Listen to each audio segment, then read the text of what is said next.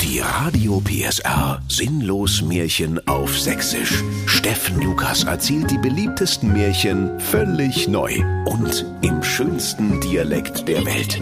Der märchenhafte Radio PSR Original Podcast.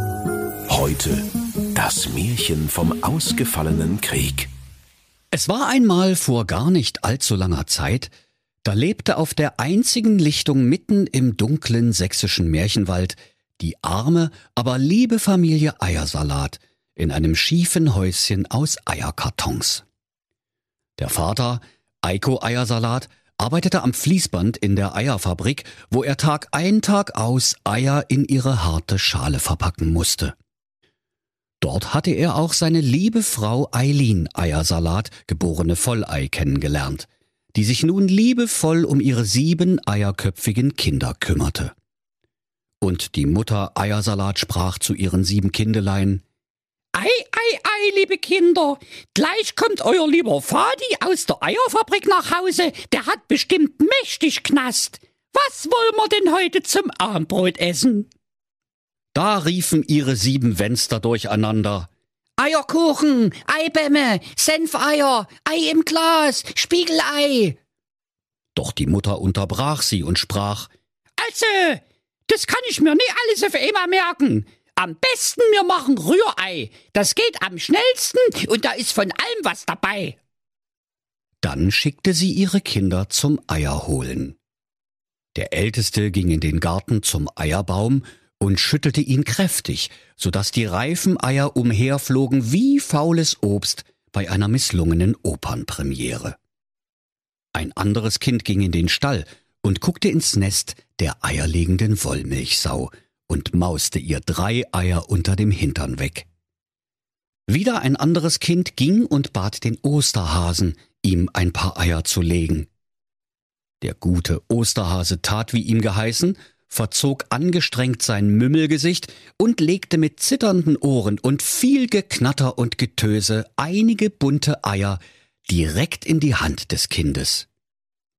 Und das dankbare Kindelein sprach Igitt, aber vielen Dank, mach's Atsche Osterhase. So gingen alle Kindelein Eier holen, nur das Jüngste kam mit leeren Händen nach Hause. Und die Mutter wunderte sich und fragte Sag mal, wieso hast denn du keine Eier mitgebracht, du Eierkopf? Und das Kind antwortete, Die hab ich beim Eierlauf verloren.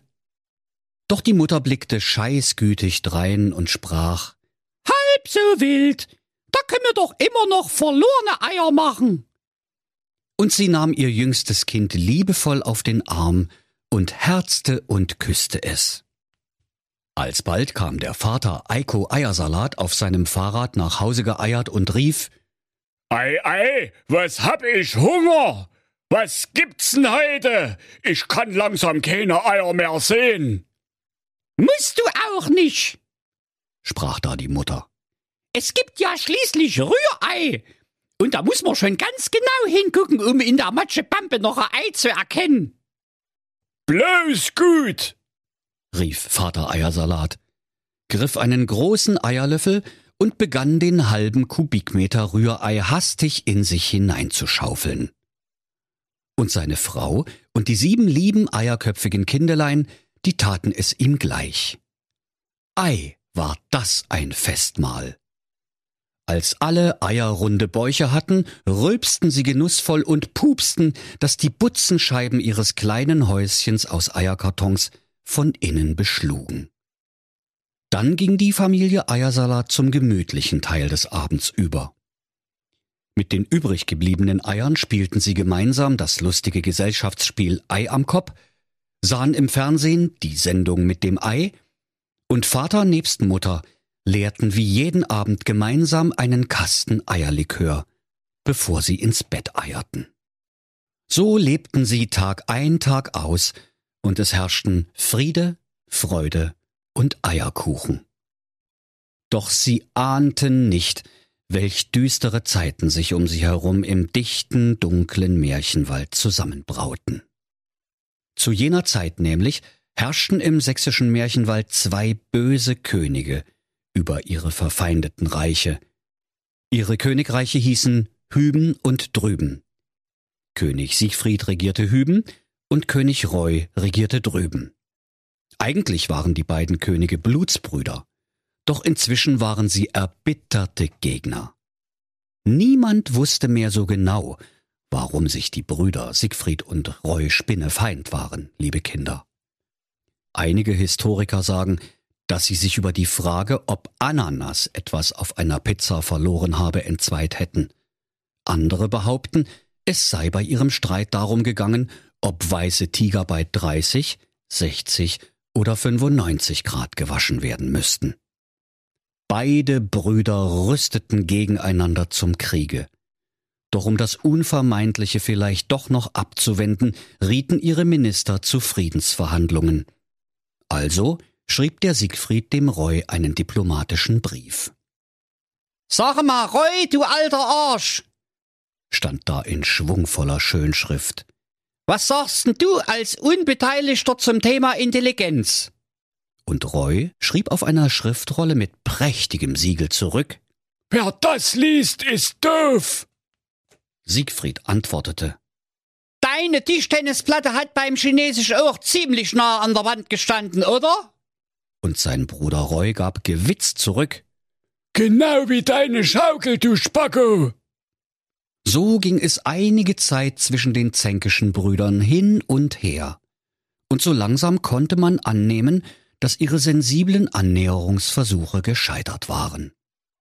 In dem kleinen schiefen Häuschen aus Eierkartons, in dem die liebe Familie Eiersalat auf der einzigen Waldeslichtung zwischen den beiden Königreichen Hüben und Drüben wohnte, bekam man von all dem nichts mit, denn die ganze Familie sah im Märchenfernsehen nur die Sendung mit dem Ei, spielte Ei am Kopf, trank Eierlikör und löffelte Rührei, bis allen schlecht war. Und die sieben Kindelein machten fleißig Hausaufgaben, bis ihnen die Eierköpfe qualmten, und sie bekamen in ihren Zeugnissen ausgezeichnete Eierkopfnoten. Derweilen hatten die bösen Könige ihre mächtigsten Generäle herbeigerufen, die hießen Backbert und Steuerbert. Und obwohl es ihnen eigentlich vollkommen wurscht war, ob Ananas auf eine Pizza gehörte und bei welcher Temperatur weiße Tiger gewaschen werden müssten, war es ihr Beruf, sich gegenseitig zu hassen. Und das taten sie dann auch, täglich von neun bis siebzehn Uhr. Eines Tages erteilten die bösen Könige Siegfried und Roy den Befehl zum Kriege. Da ging ein großer Jubel durch das geteilte Märchenvolk. Und am lautesten jubelten die, die zu alt oder zu bescheuert für den Wehrdienst waren. Alle anderen wurden zum Militär eingezogen, egal ob sie Fußpilz oder Schnupfen hatten. Wer noch mindestens ein Bein hatte, musste in die Kaserne hüpfen. Dann holten die Generäle Backbert und Steuerbert ihre furchterregenden Gulaschkanonen aus dem Geräteschuppen und führten ihre Armeen ausgerechnet zu der Lichtung, auf der das aus Eierkartons erbaute, schiefe Häuschen der Eiersalats stand. Die ahnten nichts von dem unvermeidlichen Unglück, das auf hunderttausend Stiefeln auf sie zutrampelte. Und die Soldaten, die im Gleichschritt zur Lichtung marschierten, sangen wie aus einer Kehle Links, links, hinterm Hauptmann stinkt's. Nur einer, der eine rosa Uniform trug, tanzte aus der Reihe und sang Ein bisschen Frieden. Doch er bekam von seinen Kameraden dafür sogleich eine All-You-Can-Eat-Portion Regimentskeile. Bald darauf stellten sich die gewaltigen, blutwurstrünstigen Armeen der verfeindeten Königreiche Hüben und Drüben auf beiden Seiten der friedlichen Märchenwaldeslichtung auf, die sie sich als Schlachtfeld auserkoren hatten. Einen anderen Platz für eine Schlacht gab es im ganzen sächsischen Märchenreich nicht, denn überall sonst war Wald. Doch den sah man vor lauter Bäumen nicht. Die Generäle Backbert und Steuerbert warteten nur auf den Befehl der Könige Siegfried und Roy, um mit dem Angriff zu beginnen. Ganz vorne standen die Geigenbogenschützen, und ein einziger Schuss von ihnen hätte genügt, um den Himmel mit einer Wolke von Pfeilen zu verdunkeln und das schiefe Häuslein aus Eierkartons in Grund und Boden zu fiedeln. Dahinter hatten sich in langen Reihen die Soldaten mit abstehenden Ohren aufgestellt und waren bereit, zu einem furchterregenden Lauschangriff überzugehen.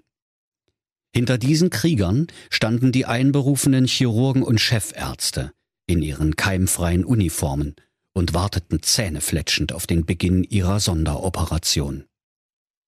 Da die bösen Könige Siegfried und Roy ihr gesamtes Sondervermögen für die sinnlose Aufrüstung verschwendet hatten, mussten sie sich aus Kostengründen ein gemeinsames Lagezentrum teilen. Dort saßen sie sich fünf Minuten vor Kriegsbeginn an einem viel zu langen Tisch gegenüber und beäugten sich feindselig. Der Verhandlungstisch war nämlich aus Pinocchio-Holz geschnitzt. Und jedes Mal, wenn an ihm eine Lüge erzählt wurde, dann wuchs er um ein paar Zentimeter. So war der Tisch von einem kleinen Couchtisch auf 49 Meter Länge angewachsen. König Siegfried sprach, 200 Puls hab ich, Spalte! Dö! Und König Roy knurrte, So eine Scheiße mit der Scheiße! Der rote Knopf hier! Soll ich da draufdrücken oder was? Moment mal, nicht so schnell! Antwortete König Siegfried. Ich will vielleicht auch in die Weltgeschichte eingehen. Ich drücke zuerst. Niemals! tobte Roy. Los, Schnick, Schnack, Schnuck! Wer gewinnt, darf draufdrücken! König Siegfried war's zufrieden, und sie spielten Schnick, Schnack, Schnuck. Doch weil sie eineiige Zwillinge waren, gab es dauernd Unentschieden. Schere! rief König Siegfried auf einmal. Scheiße! Papier! Ich hab verloren! gab König Roy kleinlaut zu. Schon reckte der böse König Siegfried sein ausgestrecktes Mittelfingerlein zum roten Knopf, um die totale Vernichtung des sächsischen Märchenwaldes zu befehlen.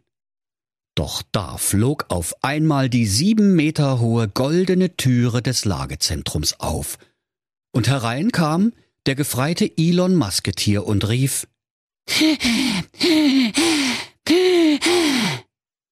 So sehr war er außer Atem, liebe Kinder. Ich verstehe kein Wort, sprach König Roy. Hast du was verstanden, Siggi? König Siegfried schüttelte den Kopf. Nee, gar nicht. Und Elon Musketier hub erneut an zu sprechen.